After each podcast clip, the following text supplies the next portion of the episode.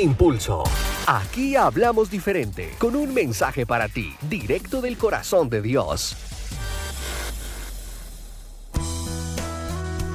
Bienvenidos.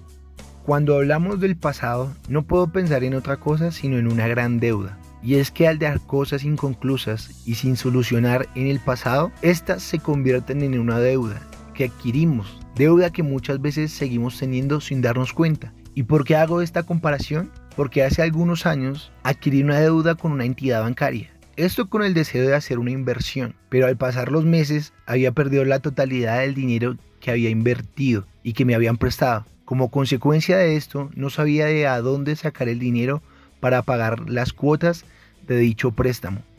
Esta situación me producía estrés, ansiedad, afán. Un día me propuse olvidarme de esta deuda para vivir más tranquilo, pero eso solo me duró algunos días, ya que comenzaron las llamadas y los mensajes insistentes del banco cobrándome. Esto me produjo tanto estrés al punto en que mi mente solo pensaba en esa deuda. Esta situación me robó la paz, el gozo, la confianza, factores que son elementales para que podamos disfrutar el presente y para que podamos proyectar el futuro. Esa deuda se convirtió en un ancla que no me dejaba avanzar. Busqué muchas maneras para olvidarme de este problema, pero cada vez que quería dar un paso hacia adelante era como si esa deuda me tuviera encadenado, reduciendo mis fuerzas y mi visión del futuro. Después de varios meses de tratar de evadir mi responsabilidad con esta entidad bancaria, acepté que tenía que pagar esa deuda, pues al seguir evadiendo y negando la deuda no le generaba ningún problema a la entidad bancaria sino a mí. Y es que siempre va a ser más perjudicial la deuda para el deudor que para el prestamista. Al pasar algunos meses pude reunir la totalidad del dinero que le ayudaba a la entidad bancaria y cuando por fin pude pagar sentí una sensación de libertad y de alegría desbordante. Cuando puse mis dos pies fuera de la entidad bancaria, de repente vino un pensamiento a mí, como si Dios mismo me lo hubiera susurrado al oído. Pensé, ¿qué tal si las cosas que no he solucionado en el pasado y las veces que no he pedido perdón son como la deuda que tenía con esta entidad bancaria? Y sí, la verdad es que todas las cosas que no solucionamos y todas las veces que omitimos pedir perdón se van convirtiendo poco a poco en una deuda que adquirimos.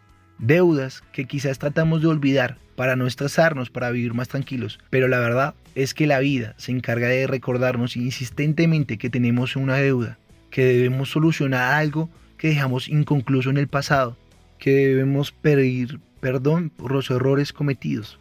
Porque si seguimos evadiendo la responsabilidad que tenemos con las personas a las que les hemos hecho daño y con los compromisos que hemos adquirido y no hemos cumplido, muy seguramente estaremos anclados y encadenados a un pasado que reducirá nuestras fuerzas y nuestra visión del futuro, que nos robará la paz, el gozo, la confianza, que hará que no disfrutemos de nuestro presente. Si seguimos negando y evadiendo o postergando el pago de estas deudas, sencillamente nos convertiremos en víctimas de un pasado que nunca quisimos solucionar. Y es que el peor error que podemos cometer es no divorciarnos de nuestro pasado para establecer compromisos con el futuro. Quiero que te tomes unos minutos y pienses en todas aquellas deudas que has venido adquiriendo, en todas las veces que no has pedido perdón, en todas aquellas ocasiones en las que has cometido errores y has preferido guardar silencio.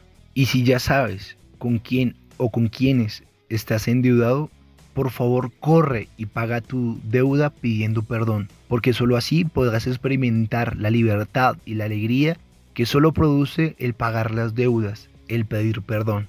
No vale la pena que sigas cargando con las deudas de un pasado que te va a estancar en el presente y que te va a impedir que puedas disfrutar del futuro que tanto deseas.